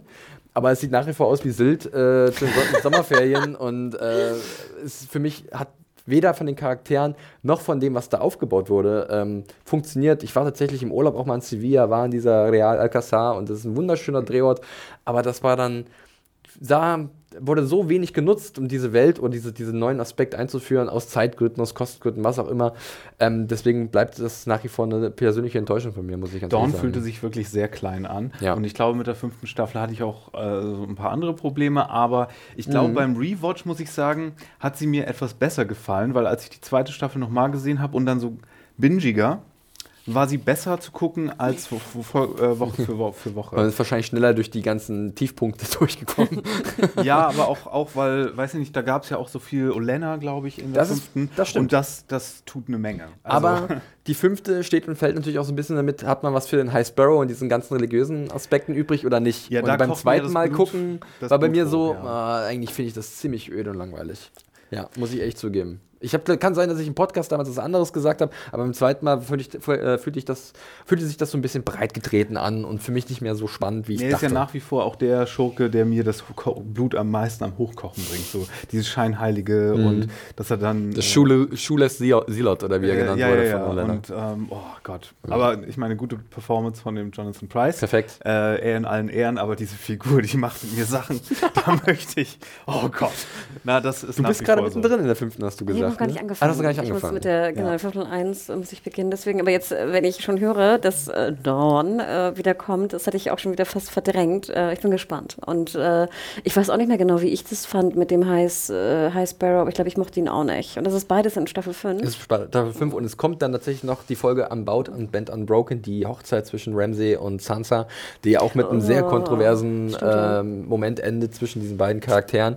Ähm, dann ist in der nächsten Folge, die fand ich tatsächlich eigentlich genauso schlimm, weil das war sowas, sowas Eigenes, Eigenartiges. Das muss ich jetzt nochmal genauer ausführen. In der siebten Episode, das ist glaube ich The Gift äh, von der fünften Staffel, ähm, gibt es eine Szene an der Wall, da wird es auch gerade ein bisschen ungemütlich, weil Sam da eigentlich fast noch alleine ist äh, und ähm, noch Gilly da ist. Und ähm, da kommen ein paar Typen von der Night's Watch rein und äh, ja, wollen sich halt an Gilly vergreifen und Sam spielt den Helden und will ihr helfen. Ähm, schafft es dann auch mit der Hilfe von Ghost und Gilly geht gerade so äh, der ja. Vergewaltigung wahrscheinlich und im nächsten Moment haben sie halt so eine Art äh, Belohnungsex. Ja, Belohnungsex. Das und, haben wir ähm, damals aber oh auch Gott, ich erinnere mich. Das, das, das, das, das kann ich mir halt null vorstellen, dass eine Frau, die halt so vor so einem traumatischen Erlebnis steht und wo das fast zum Schlimmsten gekommen wäre, wenige Minuten später halt diese Kette, das finde ich halt sehr seltsam, muss ich sagen. Und ähm, da gab es so einige Szenen in der fünften Staffel, die einfach für mich irgendwie dramaturgisch wenig Sinn ergeben haben oder auch generell inhaltlich. Ich dachte, wie kann eine Figur so eine Entscheidung treffen? Wirklich, äh, Diana Rick in allen Ehren, auch äh, Jonathan Price, ich glaube, das sind mit die besten Gastdarsteller, die die Serie, also Charles Dance, Diana Rick, Jonathan Price, das ist die alte Garde, die hat da so viel ähm, dazu beigetragen, dass es im Endeffekt ein gutes, wunderbares Paket war, zumindest schauspielerisch. Aber ähm, da gibt es halt andere Szenen, die mich dann ähm, doch etwas enttäuscht zurückgelassen haben. Trotz Hard Home. Trotz Dance of the Dragons, den ich eigentlich auch ganz cool fand, auch wenn dann irgendwie Daenerys auf dieser komischen CGI-Puppe durch die Luft geflogen ist. mit den Sons of the Harpy, das ist so. Oh, Sons of the Harpy, Gott. das wollte ich nämlich auch noch sagen. Gott, das ist oh Marine. Oh, das sind die anderen, das sind die anderen Fanatiker, die auch super anstrengend hm. sind. Okay. Es ist interessant, so. dass man sich so viel in dieser einen Staffel, also dass sich das so bald da gerade so ja. im Rückblick. War das so äh, im Nachhinein? Ähm, man erinnert sich ja auch so dunkel an seine eigene Diskussion im Podcast. Mhm. Hast du manchmal so, erinnerst du dich manchmal an was, wo du denkst, das hätte ich, würde ich heute anders sehen? Also ich revidiere meine Meinung von damals, soweit du dich erinnern kannst. Da ich so viel Quatsch erzähle den ganzen Tag und äh, Wochen und Monate lang äh, sind meine Erinnerungen da leider ein bisschen äh, schwach. Was ich genauer dazu gesagt habe, äh, kann man mir wahrscheinlich auch immer wieder vorhalten, dass ich dann irgendwann mal das so gesagt habe und jetzt mhm. so sage. Aber ich sage auch immer, eine Meinung kann sich verändern über die Jahre. Also, dass man halt sagt, ich sehe es jetzt komplett anders und das ich kehrt es anders mein war. Geschwätz von gestern. So ein bisschen, ja. Ich glaube, mein Opa hat immer gesagt. ja, oder war es nicht auch Konrad Adenauer? war Konrad Adenauer dein Opa? äh, ja. Ich glaube. Äh, auf jeden Fall, genau. Aber äh, danach kommt meine, meine zweitliebste Staffel, glaube ich. Uh. Können wir das gleich ansehen, oder? Weil es war für mich aber auch eine Staffel. Falls du fertig warst. Ja, absolut. Es war für mich aber auch eine Staffel, die natürlich erstmal einen einfachen Stand hatte, weil die fünfte so ein bisschen. Mhm auch trotz des Highlights hart am Ende, was wirklich auch wieder eine technische Meisterleistung gewesen ist und auch so ein bisschen Gamechanger in dem Sinne, das ist wirklich die Bedrohung, dürfen wir nicht vergessen. Äh, trotzdem war die sechste hatte so ein bisschen Bonus gehabt, weil es kann ja eigentlich jetzt nur wieder nach oben gehen. Warum war es für dich die beste Mario? Oder eine der besten? Ich weiß, ich, ich, erinnere mich halt so super stark an das sechste Staffelfinale, was für mich irgendwie äh, hm. äh, fast unerreicht ist, glaube ich. Und generell war da, hatte ich, glaube ich, beim Schauen, auch beim ursprünglichen Schauen der sechsten Staffel, äh, mit am meisten Freude dran. Ja. Ähm, weiß ich gar nicht genau warum. Äh, Ganz groß war erstmal die Wiedererweckung von, von Jon Snow so ein bisschen, aber eigentlich, was dem so ein bisschen das, das Spotlight gestohlen hat, war ja eigentlich Melisandre. Äh, was war für dich vielleicht auch ganz interessant, weil dieses Mysterium so ein bisschen um sie herum ein bisschen gelüftet wurde, ne? Wer sie wirklich ist, wie alt Stimmt, sie damit fängt ist. das an. Ja, The Red Woman. An, ja. Genau. Nee, äh, das war für mich einfach ein rundes Ding. Bis auf die Kostüme, muss ich sagen. Das fällt auch noch mal so hart auf, dass sie da wirklich ab Staffel 6 alle schwarz tragen. Und wo, das, sind, wo sind die farbenfrohen ja, Das äh, nervt Klamotten so ein bisschen. Ja. Also so, bei so ein paar Charakteren ergibt das ja durchaus Sinn. Aus verschiedenen Gründen vielleicht an der Stelle. Aber äh, ich meine, Cersei müsste ja eigentlich die ganze Zeit nur schwarz tragen. Ja, so viel, wie der die Kinder wegsterben. Links und rechts. Die Arme.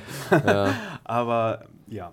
Apropos, als äh, Dark Sansa auftrat in der Eerie Dark. mit ihren, mit ihren äh, kleinen Federn so auf der Schulter. Oh, es war super. Super, super. Ich meine, bei der äh, sechsten jetzt nochmal, Hannah, äh, was bei mir da sehr auffällig, oder was mir aufgefallen ist, du wirst es vielleicht auch nochmal sehen, ist dieser Aspekt zu Hause oder Heimat. Also die zweite Folge heißt auch Home und tatsächlich sieht man in ganz vielen Episoden diese, diese, diese Callbacks, was früher mal ist, wo eigentlich die Heimat von vielen Charakteren liegt.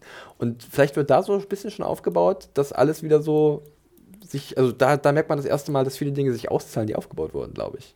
Und was ich sehr krass fand, war halt, ähm, dass halt die Episoden, die Einzelepisoden teilweise so welche Highlights hatten. Also die Hälfte der Staffel gab es halt The Door, ja, äh, die Hodo-Episode, die, äh, die ich gesehen habe, bei der ich wirklich, da Ja. war ich auch sehr den Tränen ein zweites Mal nahe, weil die fand ich wirklich, das hat sich so, das war so clever gemacht. Und es war natürlich mit diesem ganzen äh, Zeitreise, also nicht ganz Zeitreise, aber es war halt so ein bisschen verschwurbelt durch dieses neue Element, durch Bran seine Fähigkeiten. Genau.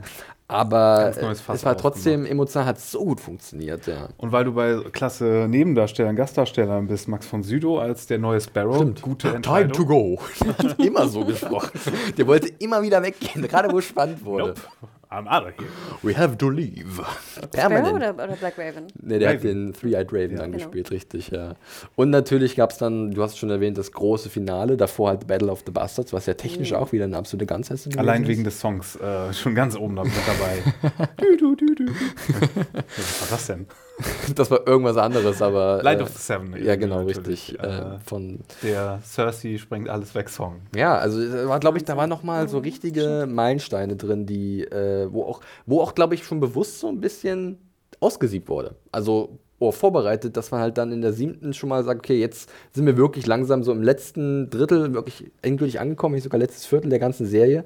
Und äh, ich meine, sie haben ja dann mit der letzten Folge extrem ausgesiebt. Also Haus Tyrell war ja da schon effektiv weg. Wurde natürlich erst im wahrsten Sinne in äh, der siebten Staffel komplett äh, entwurzelt, aber äh, in, in, Loris musste unbedingt Iron Fist machen. genau, richtig. Wichtiger Job, sorry. Mein Heimatplanet braucht mich. Ja, äh, ich erinnere mich dann, ich habe mich da auch so ein bisschen daran erinnert, als ich es gesehen habe, an die ganzen Szenen von Arya im House of Black and White, ihre Ausbildung zur Meisterassassinin, wo ich mich aber auch erinnern kann, dass wir das teilweise ein bisschen fanden, wir, ermüdend fanden. das fanden wir sehr doof irgendwann. Aber ich glaube, beim nochmal schauen fand ich es gar nicht so schlimm, wie ich es in Erinnerung Ach, hatte. echt? Ja, ich glaube, da war ich mit dem Ganzen so ein bisschen. Man wusste, dass es nicht so die dollste Storyline ist. Und als ich es dann nochmal gesehen habe, da dachte ich ja, nee, okay, da gab es auch gute Sachen wie mit der Schauspieltruppe. ja, genau. Ähm, eben, das, war, das war sehr gut. Und. Auch und mit der Terminator-Lady. Richard War das besser? The Ähm, Wave. Genau, The Wave, die so gelaufen ist. Ihr seht es gerade nicht, aber ich mache gerade sehr mechanische Bewegungen. Und äh, Richard E. Grant darf man nicht Richard E. vergessen. Grant. Also da war wieder ein Gastdarsteller dabei. Zucker. Oysters, Clams and Cockles. Oysters, Clams and Cockles, Der genau. Junge mit seiner sechsjährigen Warze. Also äh, da waren tatsächlich, also ich fand dann auch, dass es sich insgesamt gut verteilt hat. Ähm, also was die Qualität der verschiedenen Handlungsstränge anging, äh, wir hatten auch, glaube ich, noch das Comeback vom Hound und auch Ian McShane. Also das fangen mir die ganzen Ja. Namen. Also da waren, und ich glaube tatsächlich, ist Jim Broadbent schon da gewesen oder erst in der siebten? Nee, der war erst in der siebten Staffel, als Ja. die dann nach Old Town gekommen sind. Aber ähm, da dann, gab's dann wieder so ein paar äh, Gastauftritte und auch generell so einzelne Handlungsstränge. Aber die Sache mit, mit äh, Sam und seinem Vater war schon in Staffel 6. Richtig, James Faulkner, wo sie da ja. in, in äh, äh, wie heißt es noch? Hornhill. Hornhill sind. Wo ja. sie essen dann? Wo sie diese awkward Dinner-Szene. Komisch erinnere ich mich daran sehr gut. Da wo noch Freddie Stromer äh, Dickon Tali Dickon. gespielt hat, aber dann Dick, später äh, Tom Hopper, äh, Hopper, Hopper glaube ich, äh, gespielt hat, der jetzt zuletzt in der Umbrella Academy Das hat sich ja gelohnt. Aber du hast recht, ich habe es ja noch nicht gesehen, weil wenn, dann war Battle of the Bastards und gleich Folge danach war die Septi. Äh, na, Mhm. Könnte man also- diskutieren, ob es vielleicht das beste Doppelfeature Mhm, der Serie total. von den Staffeln her ist, das es äh, gab. Also ich kann noch mal kurz drauf gucken. Ich meine, Watchers on the Wall war auch eine super Folge in der vierten Staffel, wenn ihr euch daran noch erinnert. Das war der Angriff auf die Wall durch die, auf die Wall Oh, mit nee, den das, Wildlings. das fand ich sehr Ich fand, das, ich langweilig. fand das ja auch nicht Das so ist die- Tut Leute. mir leid. Oh. Guckt euch das nochmal an. Das war, Ich habe du es hast doch gerade ja erst gesehen. gesehen. Ich habe es gerade erst gesehen. das ist, da gibt es auch so schöne Kniffe von, von Neil Marshall, der da Regie geführt hat. Und klar, da ist die Sache mit Grid wird aufgelöst. Ähm, da muss ich, und, und Olli schießt ja Mhm. Ich den, gerade sagen, Olli, Olli. schießt ja den entscheidenden das Pfeil. Erste Mal, als ich Olli sehe, denke ich, ich kann ihn nicht ab. Aber man kann ihn ja doch, ich konnte ihn vielleicht beim zweiten Mal ein bisschen besser nachvollziehen, weil er hat ja schon was sehr Traumatisches durchgemacht. Seine Familie wurde umgebracht Nein, durch die, die da angreifen. Trotzdem geht mir auch nicht so genervt. Und ich fand auch die, die Kampfszene ähm, hat bei mir auch nicht wirklich funktioniert. Also ich fand wirklich Die, als er mit dem Hammer dem Fan eins über den Latz heben hat. Das geht, aber auch die Riesen fand ich toll und sowas. Aber insgesamt fand ich die, die Schlacht hat mich jetzt nicht so, nicht so mitgenommen, muss Okay. ich ganz ehrlich gestehen. Naja. Ja. Ja, ähm, da bleiben wir wahrscheinlich doch beim Doppelfeature der sechsten Staffel mit äh, Bob, wie es liebevoll genannt wird, und Winds of Winter. Äh, und dann kam sie ja schon die siebte, also schon ist gut, die ist jetzt auch schon wieder anderthalb Jahre her äh, und äh, war dann auch etwas verkürzt. Und äh, da merkt man einfach, habe ich persönlich jetzt gemerkt, ähm, man drückt doller auf die Tube und will schnell zum Finale. Aber die ersten Folgen, die fingen ja sehr, sehr stark an. Die, die, die Landung, die letzten beiden Ja. waren dann nicht Ja. so äh, Ja. nach meinem Geschmack.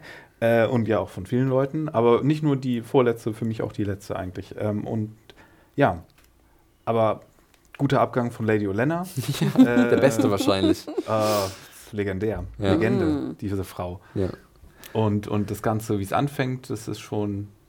Hattest du, also du wirst es ja noch sehen, Hanna, aber äh, wenn du dich zurückerinnerst, gab es da schon die Momente, wo du sagst, ach, guck mal, den gibt es ja nach wie vor, der hat es überlebt bisher. Also ich denke mal an sowas wie, oder niemand wie Bronn, wo man denkt, wie hat es der es eigentlich geschafft? Also eigentlich, klar hat der es geschafft, weil er irgendwie so, äh, so, so, ja, weil er so, so, äh, wie kann man das sagen, so, so street smart, ne? Der hat Bronn so eine ist der gewisse. Bauernschleue. Br- Bronn ist der Daryl der Serie. Der hat so Plot-Armor, die irgendwie, nur weil die Leute ihn irgendwie super cool finden aus irgendwelchen Dafür kann man Gründen. aber Bronn besser verstehen als Daryl. Also du meinst den Daryl aus The Walking Dead, Ja. gehe ich von aus.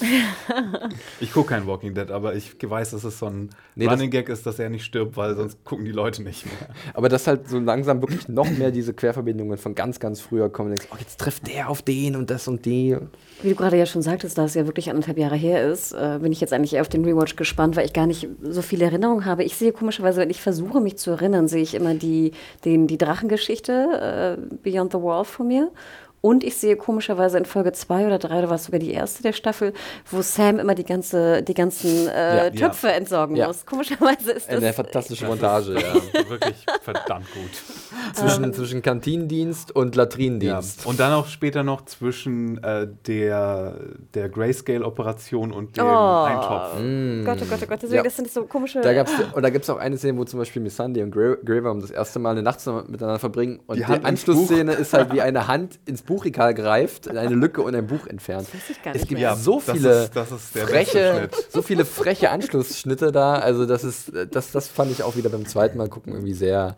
Oh, die Sehr fingen sehr stark an. Ne? Die fingen sehr stark. Oh, Mann. äh, Dragonstone, auch, äh, Stormbreaker, ähm, ja. das waren so die ersten beiden und ähm, Ich hatte irgendeine Folge am Anfang, die ich nicht mochte. Ich weiß gar nicht warum. Ich, äh, wie gesagt, ich müsste mal wieder loslegen. Ist, äh, ich kriege das nicht mehr zusammen. Wahrscheinlich habe ich im, im Podcast hoffentlich genug rumgepupt. Ja, weiß nicht. Also äh, Queen's Justice war ja dann auch das, äh, das war eine sehr harte Szene auch dann zwischen Ilaria und aber- äh, Tyann äh, äh, Sand, äh, die Mutter und Tochter, die halt dann geschnappt wurden von Neuron. Ähm, es war halt, was mich jetzt ein bisschen frustriert hat, war, und das war natürlich auch bewusst, was die Geschichte anging in der siebten Staffel, dass tatsächlich die strategischen Ratschläge von Tyrion allesamt für einen Mülleimer gewesen sind. Also äh, Cersei hat ja ihre Feinde wirklich wie eine äh, Klampfe gespielt, um das mal so zu bezeichnen. Und das hat dann dementsprechend auch so ein bisschen Daenerys vielleicht etwas äh, zweifeln lassen an Ty- Tyrion und seiner wirklichen Allianz, ob er jetzt für sie ist. Äh, er hat sich ja sehr herzlich hier angeschlossen. Am Ende der sechsten Staffel war ja auch eine süße kleine Szene mit ihm als neue Hand der I made Queen. something for you. Ja. I don't know if it's right. Kleine Brosche. Er hat sie gebastelt mit Strassstein und Klebepistole. Ähm, und ja, und dann in der siebten hinterfragt sich das so ein bisschen. Da gibt es ja auch diese eine tolle Szene mit Olenna, die ja sagt, ja, be a dragon. Da gibt es so viele Szenen in diesem, in diesem äh, War Room, Ja. wo, wo auch äh, Varys da steht und sich noch rechtfertigt für seine Ach, Entscheidung. Varys. Und, und dann kommt Melisandre da auch noch rein und dann, we just pardon the traitors. und das ist so gut alles da. Ja. Eben, also da merkt man auch wirklich, wie langsam viele Charaktere miteinander interagieren, die lange nicht irgendwie auf einer Wellenlänge waren oder beziehungsweise gar nicht in der Nähe voneinander gewesen sind und dann sich ganz neue Dynamiken entspinnen. Und das hat uns, glaube ich, auch beim äh, äh, Anschauen der Staffel vor anderthalb Jahren so viel Spaß gemacht. Da kann ich mich noch sehr gut dran erinnern. Äh, auch gerade jemand wie Conley Phil als Varys halt wirklich mal überall mal zu sehen. Wir haben ihn ja wirklich von Anfang an gehabt und er hat mit jedem eigentlich gesprochen von Bedeutung. Der flitzende Meerjungmann. Ja, der flitzende Meerjung, der einfach mal schnell rüberschwimmt, irgendwo hin, zurück nach Marine, fort zurück wieder nach äh, Dorn, wie auch immer. Ähm, das fand ich dann jetzt auch in der siebten wieder schön, dass halt so diese wirklichen Nebencharaktere, die so wenig zu tun bekommen, aber eigentlich so viel schöne Szenen zwischendurch bekommen. Varys zusammen mit Littlefinger, mit Aiden Gillen, The Climb, ja, in der dritten Staffel. Eine wunderbare, sehr auf die Nase gesetzte Szene, aber halt so genüsslich vorgetragen von den beiden. Oder er mit Tyrion, wo, wo, wo er, er so fragt, was steht in dem Brief? Das ist ein versiegelter Brief für die Königin. Ja, so was steht, was drin. steht drin? Nichts Gutes. Ich finde auch vieles wurde sehr viel jetzt beim Rewatch auch mit dem Anschlag auf Joffrey. Das war eigentlich schon sehr, sehr eindeutig in der, in der Folge dargestellt. Und ich finde, ich glaube, wir haben sehr viel darüber diskutiert in den, in den Podcast-Folgen, was teilweise hätte man, sozusagen würde man natürlich wissen, wohin es geht, was schon sehr deutlich wurde. Und die Hinweise wurden schon sehr früh auch gesetzt eigentlich. Ähm, das ist mir im Nachhinein noch aufgefallen. Aber ich habe die Podcasts auch nicht nochmal gehört, wie einige der Ja, Zuschriften, das war ich, absoluter Wahnsinn. Also äh, Sarah hat uns zum Beispiel auch geschrieben und hat nicht nur die ganzen äh, Staffeln gesehen, die alten, sondern auch unsere Podcasts dazu gehört. Und Ach äh, hat es auch ein bisschen gelohnt, äh, gelobt für unsere Zusammensetzung. Ähm, danke dafür, Sarah, dass es äh, allein, dass du nochmal alles gehört hast. Und da bist du nicht alleine, aber das ist ein Riesenlob für uns und äh, das finden wir super. Genauso wie auch Olli, ne? Der hat uns auch geschrieben. Ähm, Oliver aus Hamburg, ähm, der das noch krasser gemacht hat. Der hat äh, Bücher nochmal gelesen, der hat äh, Staffeln nochmal gesehen und nochmal die Podcasts zu den Folgen, die wir besprochen haben, gehört. Also, ähm, Olli, lebst du noch? also, äh, gib mal ein Zeichen von dir. Ähm, das ist super krass. Danke dafür. Und du hast auch noch eine Kleinigkeit. Ne? Genau, wir wurden auch sehr nett wieder ähm, äh, bewertet bei iTunes. Denkt immer dran. Also bitte, bitte, bitte hinterlasst gerne einen Kommentar und lasst auch ein paar Sternchen, wenn ihr wollt. Äh, so hat es zum Beispiel die Silva gemacht. Und sie sagte auch, äh, sie sei jetzt wieder komplett drin und hyped. Und seit heute kann ich mir auch endlich wieder eine neue Analyse von euch anhören. Die alten kann ich ja eh schon fast auswendig. Oh, Sehr also lieb. sehr, sehr, sehr, Dankeschön. sehr sweet. Und äh, wie gesagt, also vielleicht noch mal kurz, ich weiß nicht, ob ich darauf schon zu sprechen kommen soll, Thema Live-Event. Ja, ganz kurz äh, dazu noch. Äh, ich habe nicht nur eine Mail, die vielleicht ganz gut stellvertretend ist für viele Sachen, die ich gelesen habe, und zwar von äh, Matthias Matze, ähm, alte Keule, der hat geschrieben, ich kenne ihn nicht persönlich, ich habe ihn jetzt einfach mal, fühlt sich bestimmt angesprochen, äh, der hat ganz explizit gesagt, dass er keinen Rewatch macht, äh, weil manche Verluste einfach zu sehr schmerzen. Und äh, ja, das ist definitiv wahr. Wir haben ja schon ein paar Dinge erwähnt. Hodor äh, ist auch im Kopf. Ähm, ich Petro Pascal war für mich immer noch Oh. eine super Besetzung als, oder bleibt es für immer, äh, über die Gestaltung seines Charakters, was der wirklich kann und was ihn auszeichnet, das kann man drüber streiten, wie tief oder wie, wie, wie ähm, ja, komplex der im Endeffekt ist, Obere Martell. Steht auf einem anderen Blatt Papier, aber die Darbietung war halt wirklich so ähm, ja, überzeugend und, und, und dass ich einfach nicht, das sehr schade fand, dass der nicht mehr dabei ist. Ähm, das ist definitiv wahr, aber es ist durchaus lohnenswert, ähm, Matthias, wir haben es ja schon äh, äh, jetzt ein bisschen erklärt durch unseren Podcast eigentlich, dass man viele Sachen wiederentdeckt oder wieder sieht, die man vielleicht nicht mehr so auf dem Schirm hatte und die man auch gut in Kontext setzen kann mit Dingen, die jetzt aktuell passieren oder beziehungsweise die auch passieren werden in der letzten Staffel und dadurch ist es vielleicht gar keine, gar keine so schlechte Vorbereitung, aber wie gesagt, zwei Wochen, also wer jetzt noch äh, rewatchen will, der muss es wie Hannah machen, jeden Tag eine Staffel, wahrscheinlich so ein bisschen. Gut, äh, ja, danke nochmal gebündelt an alle, die uns geschick, äh, was geschickt haben. Äh, wir haben jetzt nicht alles hier erwähnt. Äh, oh, da ist so viel von Norman. Äh, aber ich habe es mir durchgelesen, Norman. Sehr interessant. So, jetzt kannst du gerne noch was erwähnen. Genau, wir wurden ja auch schon öfter gefragt und äh, ja auch im Januar, als wir in Köln waren, apropos äh, Rewa äh, Rewatch, sage ich schon, apropos äh, Live-Event. Äh, Im Endeffekt kann ich leider noch keine Bestätigung geben, denn es ist immer noch, wie ihr wisst, ja auch sponsormäßig äh, sehr komplex und sehr schwierig, ist auch noch nicht in, in trockenen Tüchern. Und ähm, davon hängt es natürlich ab, ob wir überhaupt die, die finanziellen Möglichkeiten haben, ein, ein Live-Event, auch was die Redaktion angeht und der Aufwand, ob wir da überhaupt in der Lage sind, das zu machen. Also deswegen, es tut mir wirklich, wirklich leid, auch äh, an alle da draußen, die mich auch antwittern zum Beispiel und immer fragen, was ist mit Rewatch und sie würden sich gerne Urlaub nehmen oder ähnliches. Ich kann leider noch nichts versprechen, einfach weil es wirklich zeitlich sehr viel Aufwand bedarf, gerade in der Redaktion ähm, und auch gerade was den, was den Sponsor angeht. Also es tut mir wirklich leid, ich muss euch da noch ein bisschen gedulden. Äh, Geduld. Ihr müsst noch ein bisschen geduldig sein, bitte. Okay.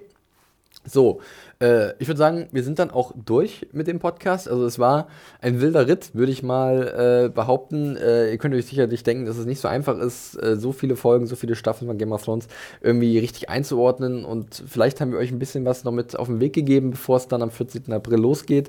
Äh, ihr könnt uns, wie gesagt, nach wie vor äh, eure Meinung zu Game of Thrones schreiben, zu eurem Rewatch, wenn ihr einen gemacht habt, oder auf was ihr euch freut, ähm, was euch aufgefallen ist, was euch nicht so gut gefallen hat, was euch beim zweiten Mal dann sehr negativ ähm, ja, gewesen ist, einfach podcast.serienjunkies.de, das ist die Mailadresse, äh, an die ihr euch äh, dann richtet.